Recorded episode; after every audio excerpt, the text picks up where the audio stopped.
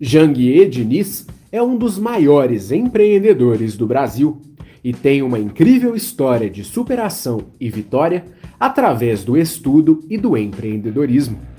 José Janguier Bezerra Diniz nasceu no dia 21 de março de 1964, na cidade de Santana dos Garrotes, no interior do estado da Paraíba.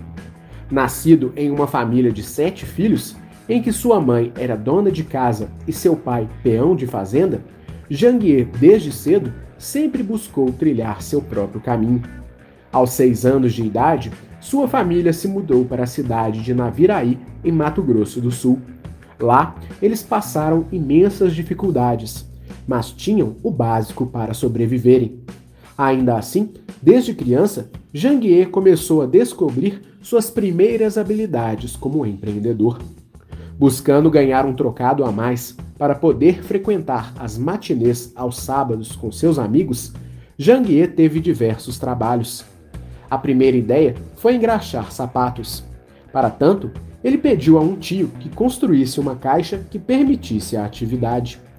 De posse do primeiro equipamento, ele começou a passar o tempo em que não estava na escola para ganhar seus primeiros retornos.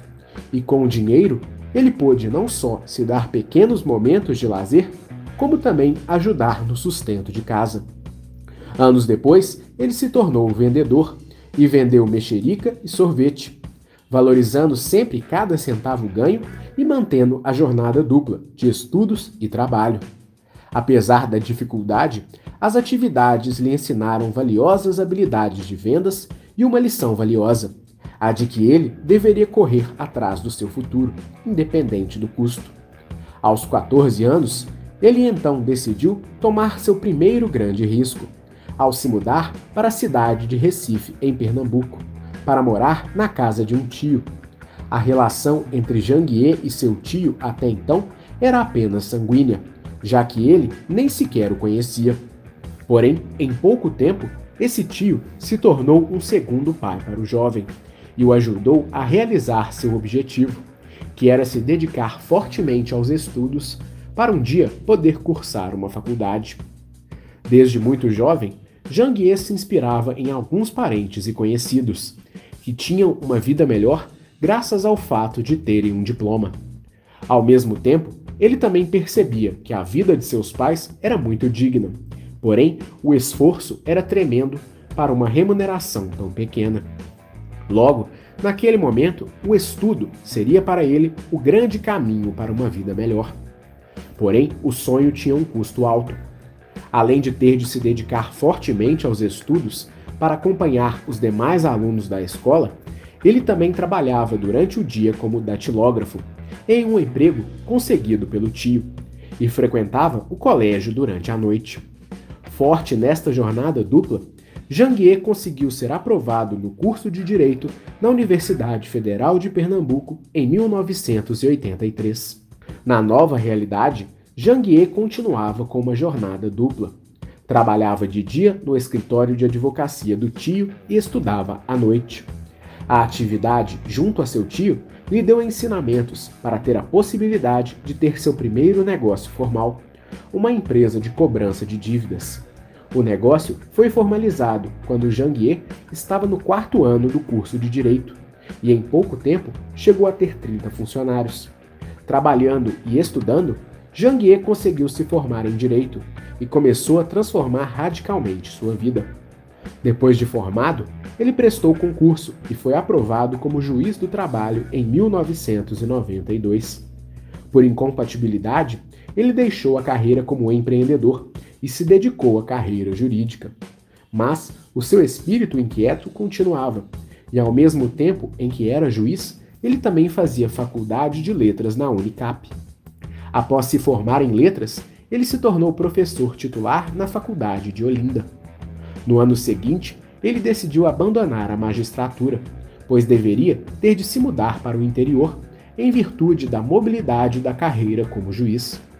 Exonerado como juiz, Janguier decidiu prestar um novo concurso, sendo aprovado e se tornando procurador do trabalho do Ministério Público da União. Além disso, ele também se tornou professor titular no curso de Direito da UFPE, onde havia se formado em direito.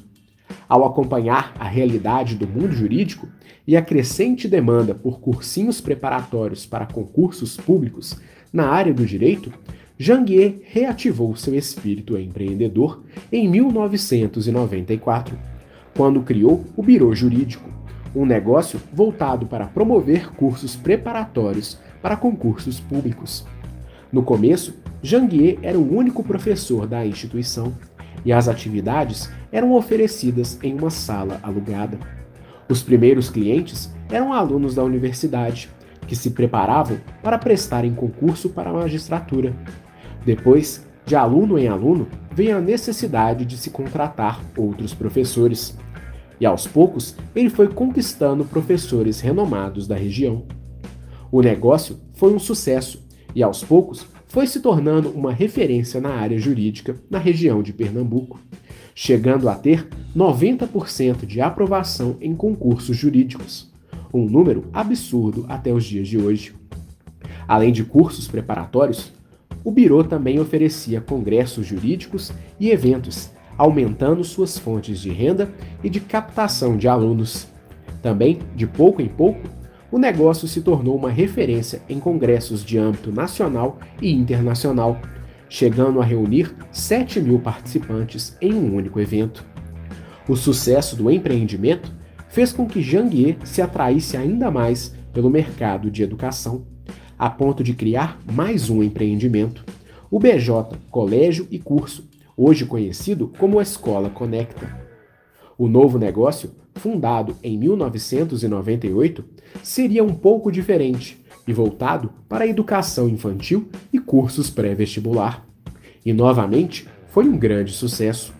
Além de conquistar vários alunos nas duas empreitadas, Janguier percebeu que o mercado educacional era extremamente promissor e se preparou para dar um grande salto dentro deste universo, criando em 2003 o grupo Ser Educacional, o grupo abraçaria tanto as iniciativas já existentes como um novo projeto, a Universidade Maurício de Nassau, a Uninassau, criada no mesmo ano. A universidade surgia a partir de uma ideia que Janguier teve ao constatar que somente havia quatro universidades com curso de direito em Pernambuco e que havia uma enorme demanda de estudantes interessados na graduação. No começo, a ideia original seria uma associação com uma universidade já existente. Porém, como não houve acordo, Janguier decidiu criar sua própria marca. Para colocar a ideia em prática, o empreendedor recorreu a um longo financiamento, que duraria vários anos. Porém, o começo foi extremamente conturbado e fez com que Janguier enfrentasse um de seus maiores desafios. Periodicamente, as universidades são avaliadas pelo MEC através do ENAD, o Exame Nacional de Desempenho de Estudantes. No ano de 2004, a avaliação da Uninassal foi extremamente negativa, em decorrência de um erro de cálculo dos avaliadores. O erro poderia custar a sobrevivência da instituição. Mas, após uma série de recursos, o MEC reconheceu o equívoco e retificou a nota da universidade. Apesar das dificuldades iniciais, a iniciativa foi outro grande sucesso e surfou em uma onda positiva vivida pelo país, em que houve grande investimento em educação superior, principalmente por conta de uma oferta volumosa de financiamentos estudantis subsidiada pelo governo. Percebendo a existência de um mercado consumidor turbinado pela oferta de crédito educacional cada vez mais abundante, Janguier decidiu abrir outra empreitada no ramo educacional, a Faculdade Joaquim Nabuco, em 2007. Em ambas as faculdades, Janguier era reitor e professor. Além disso, durante 11 anos, desde a criação do Biro Jurídico, ele atuou como empreendedor e também como procurador do trabalho. Nos anos posteriores, o grupo se espalhou pelo Nordeste do Brasil, conquistando primeiro as grandes cidades, e pouco tempo depois outras capitais pelo país. Em 2013, o grupo chegou ao Sudeste através da aquisição da Universidade de Guarulhos. Ao longo do tempo, as escolas foram se reinventando para continuar oferecendo cursos reconhecidos pelo MEC, e, ao mesmo tempo, encontrando maneiras de permitir aos alunos a manutenção dos estudos, principalmente através da oferta de financiamento estudantil oferecida pelo próprio grupo. Iniciativa que ajudou o grupo a crescer, mesmo durante a crise financeira do país, que representou menos oferta de crédito no mercado educacional. Crescendo bastante ano após ano, o grupo recorreu a duas estratégias para continuar aumentando seu valor. Primeiro, procedendo à abertura de novas unidades regularmente, todas abertas com capital próprio, e posteriormente com a aquisição de outras instituições de ensino. Além do estudo presencial, as escolas do grupo Ser Educacional investem fortemente em cursos de ensino à distância, uma modalidade que cresce cada vez mais no país e no mundo. Todos estes esforços levaram o grupo a atingir uma valorização milionária e que se tornou ainda maior quando, em 2013, o conglomerado de escolas decidiu abrir seu capital na Bolsa de Valores brasileira, arrecadando cerca de 619 milhões de reais naquele que é até hoje o maior IPO de um negócio no ramo da educação na história do país. Nos últimos anos, o grupo se consolidou ainda mais, com a abertura de novas unidades e a aquisição de outras escolas, atingindo uma valorização superior a 4 bilhões de reais. Hoje, são mais de 160 mil alunos, distribuídos em mais de 60 unidades pelo país. E ao todo, as iniciativas de Janguier o levaram a acumular um patrimônio superior a 1 bilhão de dólares, fazendo com que o ex-engraxate figurasse na lista de bilionários da revista Forbes.